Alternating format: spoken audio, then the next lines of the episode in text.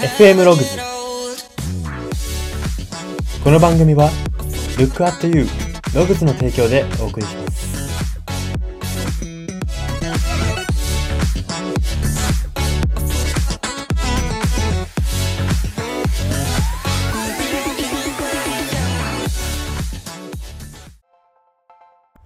どうも。最近ポイ活で節約している主婦の方を尊敬している人材エージェント Y です。この番組は、生きる自己啓発書と呼ばれる Y が、あなたの人生観、キャリア観にささやかな変化を日々与えていこうという番組です。これは取り入れたいと思うものがあったら取り入れる、そんな感覚で聞いていただければと思います。さて、今回は、新年偉人列伝のコーナーです。今回特集するのが、横浜、あ、すいません。株式会社 DNA の創業者、南波智子さんです。はい。えー、今のこう一部上場で大きな会社では珍しくこう女性社長であり、かつ創業者としてまだ、え、存命に、存命である女性なんですけれども、まあ、ざっと説明しますと、株式会社 DNA、えー、アルファベット DENA で DNA ですね。皆さんもご存知じゃないでしょうか。株式会社 DNA の創業者でありまして、かつ、現在は代表取締役大社長を、あの、譲って、自分はもっと上の会長になられている。えー、そんな方であります。で、また、DNA という単語で皆さん連想されてるかなと思うんですけれども、横浜 DNA ベイスターズのオーナーという肩書きも持っている方です。まあ、結構、あの、賢くてですね、割とエリートコースを歩んでいる方なんですけれども、まあ、その裏には結構こう、人間としての苦労というか、え、生活としての苦労みたいなのがあるので、そこに、あそこを重点的にフォーカス当てながらお話ししていけたらなというふうに思います。はい。では最初にポイントとなるエピソードを紹介していきます。ポイントエピソードが大きく3つあります。1つ目です。自分の考えを持つことが許されない家庭環境への危機感から、父親の反対をどうにか押し切り、大学で新潟県外へ出たというエピソードです。まあ、彼女は、えー、こうエリートコースを進んで社長になったって言ったら、こうなんか都会でもともと人脈がたくさんあってみたいな連想される方もいたかなっていうふうに思うんですけれども、えー、新潟県えー、新潟県新潟市という、そのまあ、いわゆる地方ですね。地方で高校まで育ったんですね。で、かつこの父親、このお父さんもまた経営者であって、家庭ですごく亭主関白で厳しい方だったんですね。まあ一つ実例というか、うーん実際にあった話を挙げますと、このお父さんは、帰ったらすぐにご飯が準備されてないと嫌なんですけれども、仕事が遅くなるとそのご飯がうどんじゃないと嫌なんです。うどんとか軽いものじゃないと嫌になって、なので、こう、その遅くなるか早くなるかもわかんない状態でお母さんとかこの南波さんとか、まあ娘ですね。娘たちとか待ってて、で、急に遅くなるってなった時に家にうどんがないとなると、近所を回って、店が開いてなかったりすると、周りの近所回って、うどん余ってませんかと、こう行って回って、うどんかき集めてきてお父さんのために作るみたいな。そういう、あの、非常にもうザなんていうんですかね、これ表現が正しいのかわかんないんですけど、反感を買うかもしれないんですけど、ザ昭和な感じ、ザ昭和スタイルなお父さん、家庭だったわけですね。なんですけれども、彼女は実際賢かったですし、えー、独立心もある中でこの環境が辛かったわけですね。で、高校までは、ここに行きなさい、こうしなさい、ああしなさい、門限は6時ですとか、まあ、散々、こう、縛り付けられてきたんですけれども、大学に行くときだけは譲らなかったんですね。譲らずに、今までは家でははいしか言えなかったと言ってるんですよ、彼女は。本当にお父さんのパワーっていうか権力がでかすぎて、あの、家では主にお父さんとははい、いいえの会話しかしないし、お父さんからの命令は絶対はいだみたいな。そういうもうしきたりがあるぐらいの家庭だったんですけども、そこでも絶対大学は嫌だと。県外出たいと。言って、まあ、もちろん反対されますし、絶対ダメだって言われるんですけれども、周りの協力もあって、なんとかこう、そのこぎつけるんですよね。県外に。っていうのがこの一つ目のエピソードなんですけれども、えー、ここから言えることっていうのは、彼女のこのエピソードから言えることっていうのは、えー、この何かに苦労した経験っていうか何かに縛られた経験、えー、何かで不自由をし続けた経験っていうのは、その人の先々の人格を確実に作るということが言えるんですね。もちろん、このエピソードだけではないんです。大学に入ったえー、それで、やっとの思いで県外の大学に行くことを許されたんですけども、ここでもまた結局、県外の大学だったらここの大学に行きなさいと。そして女子寮に入りなさいと。そして恋愛はしちゃいけませんと。そういう様々な制約をつけられまくって、でも彼女としては、県外の大学に出ることがとにかく達成したかったことだったんで、仕方なくそこは譲ったんですね。なんですけども、大学でも彼女のその独立したい欲は続くんです。大学にいても結局そうやって決められたルール、決められた学校で過ごしているわけですから何か自由になりきれないんですよ、心が。彼女はそこまで縛り付けられた分反動がもう止まらないんですね。これは、お父さん、じゃあどうしたら独立できるかと。あ、お父さんは英語喋れないぞってなって、ならば海外に行けば本当の自由があるんだと信じ、留学に1年間アメリカに行くんです。で、まあ実際にどんどんそこから自由になっていくわけで、で、またこれがさらに、さらにさらに、現在の株式会社 DNA、まあ、現在のというか株式会社 DNA の、えっ、と、創世期から今までの活動にも反映されてるんです。というのも、この DNA、株式会社 DNA っていうのは、事業会社って先ほど、あ、言いましたかね。えー、事業会社っていう形をとっていて、まあ、いろんな事業にこう、進んでいる医療とかゲームとか、えっ、ー、と、なんていうんですかね、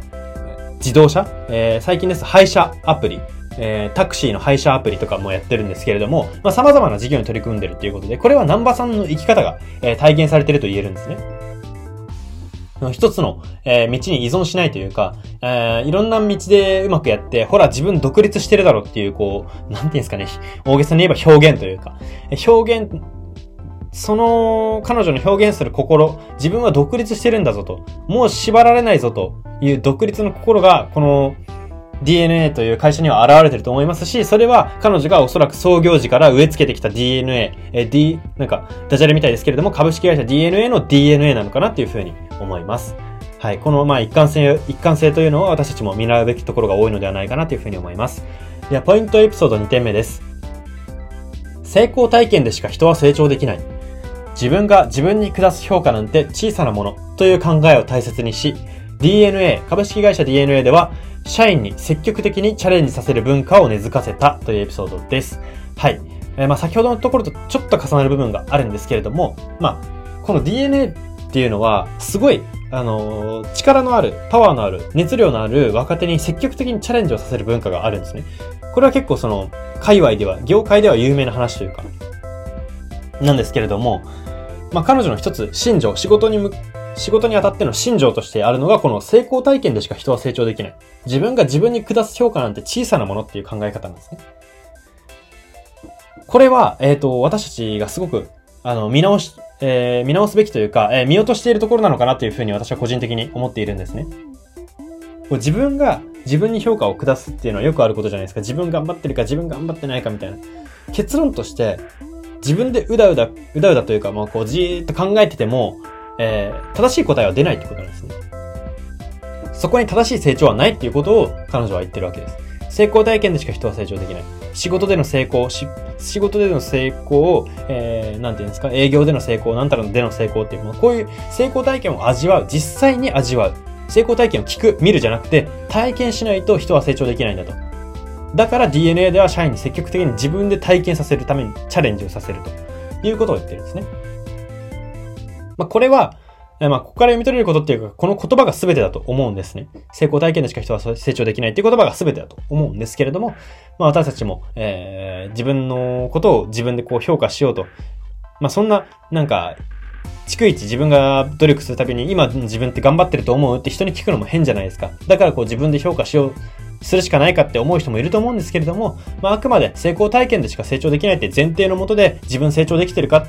ていうところを冷静に、客観的に見つめることが本当の成長を早めることにつながるのではないかというふうに言えます。では、ポイント2点、3点目です。最後、エピソード3点目です。コンサル勤めから興味を持ち、起業し、 DeNA を進めていくが、一番最初のサービスから失敗し、業界の負け組と呼ばれるように、しかし、それらの言葉を意図的にシャットアウトし、4年後に黒字化させたというエピソードです。はい。皆さん、コンサルってご存知ですかね？コンサルタントの略なんですけれども、まあ、コンサル会社って言うんですけども、彼女はこのコンサル会社ってとこで働いたんですね。コンサルティングっていうのは、事業とかビジネス、えー、あ会社の IT 化とか、様々なそういう仕事とかに関わる、会社の経営とか仕事に関わるところの提案をしてお金をもらうっていうこ仕事のことをコンサルって言うんですね。まあ、わかりやすく言えば提案屋さんですね。何か商品を売りつけるとかはなくて、提案でお金をもらう。提案だけで、まあ、食べていると。そういう人のことを一つ定義としてコンサルティング、コンサルタントって言うんですけれども、ま、このコンサル会社、日本というか世界有数のコンサル会社に勤めていたわけですね。まあ、このコンサル会社、コンサル勤めだったんですけれども、まあ、彼女は経営のコンサルティングをしてたんですね。経営者に、経営がこれからこううまくいくには、こうした方がいいですよ。こうしたらこれぐらい売り上げ上がりますよ。ってことを提案してたんですけれども、やはり、えー、人っていうのは、日頃から触れているものに興味を持つわけですから、えー、経営者の相談乗ってるうちに自分もできるんじゃないかと。自分も経営者側したいなと思うわけですね、彼女は。思い立って、結果的にその、まあ、マッキンゼーっていう会社なんですけどマッキンゼーを辞めて DNA を始めるんです。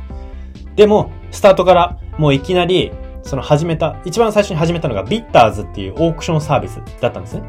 まあ、ここから、えー、唇を切っていくぞと、DNA 走り抜けていくぞっていうところだったんですけども、初っ端からリリースが遅れて、その間にオークションを取られるんですね。えー、Yahoo のヤフオクって現在でもありますよね。このヤフオクってとこに市場を取られてしまうんですね。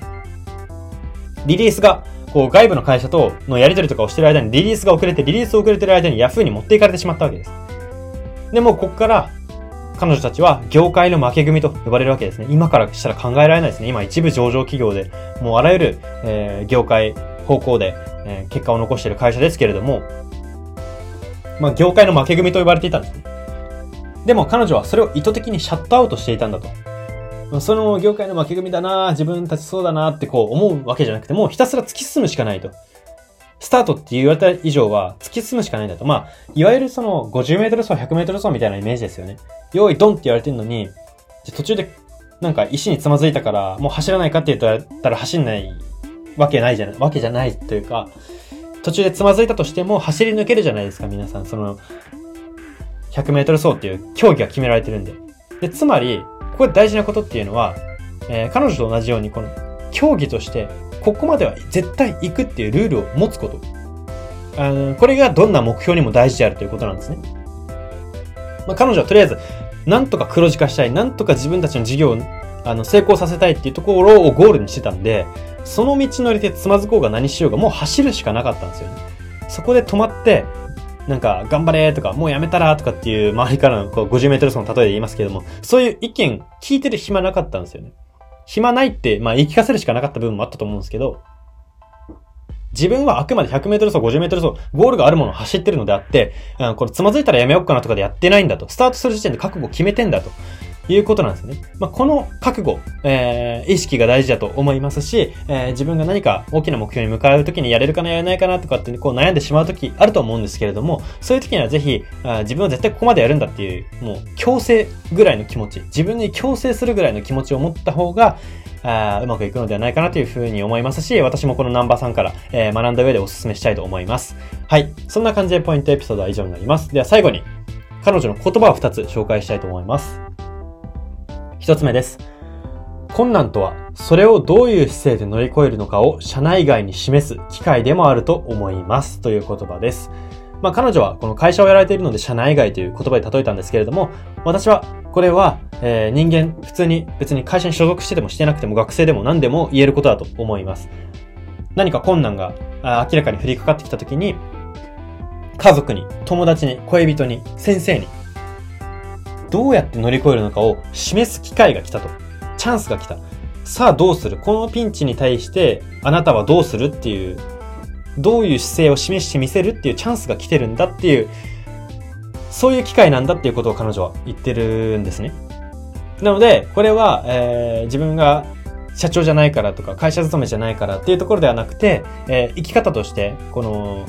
ピンチ、困難っていうのは周りに示す、自分これだけ立て直せるぜっていうことを示す機会だというふうに捉えられると言えますし、そういうふうに捉えると、えー、負けたくないっていうふうに気持ちが宿って、こうメラメラ頑張れるのではないかなというふうに思います。では最後、言葉二つ目です。リーダーにとって正しい選択肢を選ぶということは当然重要だが、それと同等以上に選んだ選択肢を正しくするということが重要になるという言葉です。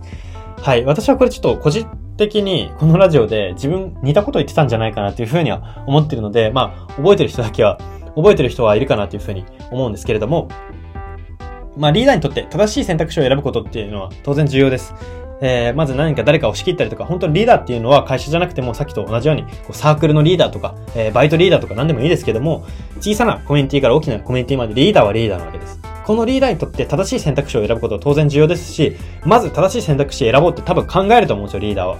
でも、やっていくうちに分かることがこれなんですよ。選んだ選択肢を正しくすることしかないんだなと。正しい選択肢なんて、定義されてたらみんなやってんだなと。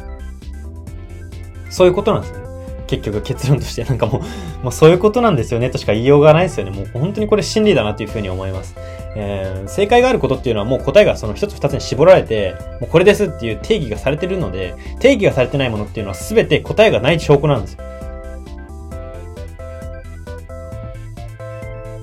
例えば、お金持ちになる方法っていう本はいつの時代も出続けますよね。これなんでかっていうと定義がないからなんですよ。お金を稼い、絶対になれる方法なんていう定義はないからであって、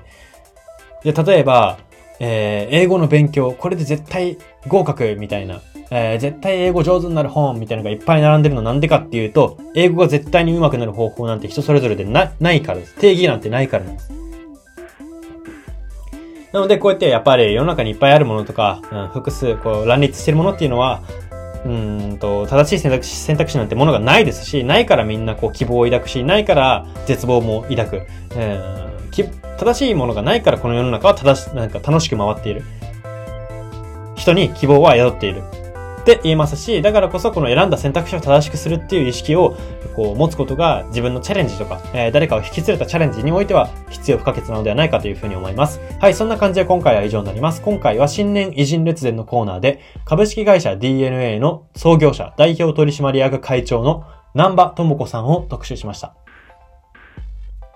FM ログズ今回の放送は以上になります。いかがだったでしょうか？はい。えー、皆さん DNA という会社はご存知だったかもしれないんですけれども、この創業者の南波さんっていうのは、まあ、そこまでテレビとかにガンガン出てる感じの方でもないので、あまあ、あのー、知らない方も